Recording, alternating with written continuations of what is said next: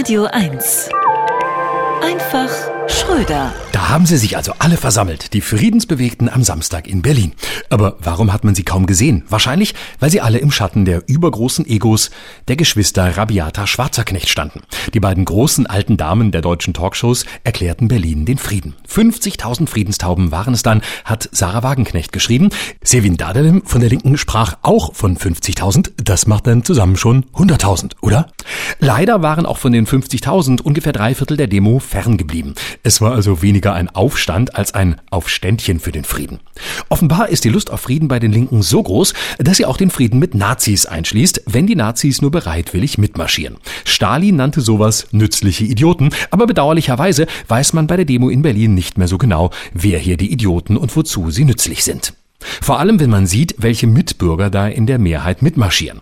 Dummerweise Leute, von denen man ahnt, wenn man sich gegen Krieg impfen lassen könnte, dann wären die auch wieder dagegen. Bisschen schade natürlich, dass so gute Ideen wie Frieden jetzt in die Hände dieser Verwirrten gefallen sind. Vielleicht sollte sich die Linke mal wieder auf den Grundsatz Frieden schaffen ohne Affen besinnen. Die neue Querfront zwischen links und rechts zeigt, der Nationalsozialismus toxischer Männer muss dem Sozialnationalismus toxischer Frauen weichen. Wie ich von den Schwarzerknechts gelernt habe, ist die Sache in der Ukraine einfach. Man muss Putin nur ein lukratives Angebot machen und schon wird er bereit sein zu verhandeln. Zum Beispiel könnte man ihn wählen lassen, ob er die Ukraine lieber mit oder lieber ohne Ukrainer übernehmen will. Und ob er das Land selbst vorher dem Erdboden gleich machen möchte oder ob die Bevölkerung noch Zeit hat, in den dekadenten Westen zu fliehen. Das wäre doch ein schöner Kompromiss für beide Seiten.